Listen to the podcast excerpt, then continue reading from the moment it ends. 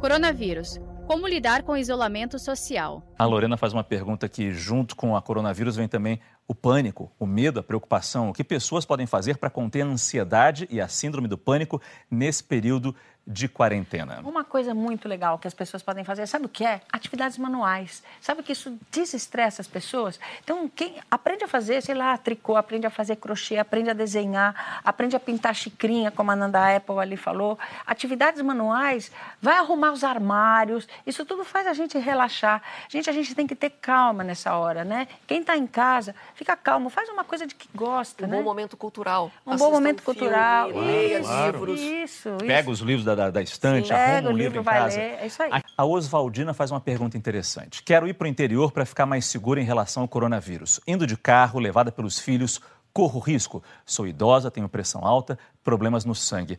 É, Eu não sou médico, mas talvez o ideal fosse ela não sair de casa, não querer ir para o interior. Ou essa ida para o interior vai protegê-la mais. É, na verdade, ela está fugindo do epicentro, né? É. Do local em que tem maior número de pessoas. Mas aí está se expondo na estrada, está se expondo de alguma Exatamente. forma. Mas exatamente, mesmo estando no interior, ela tem que manter o isolamento em casa. Quer dizer, sim. é isso. E se for de carro, vá com as janelas abertas, tá? Para não ficar respirando no, mesmo no- ar. no mesmo ar. Saiba mais em g1.com.br barra coronavírus.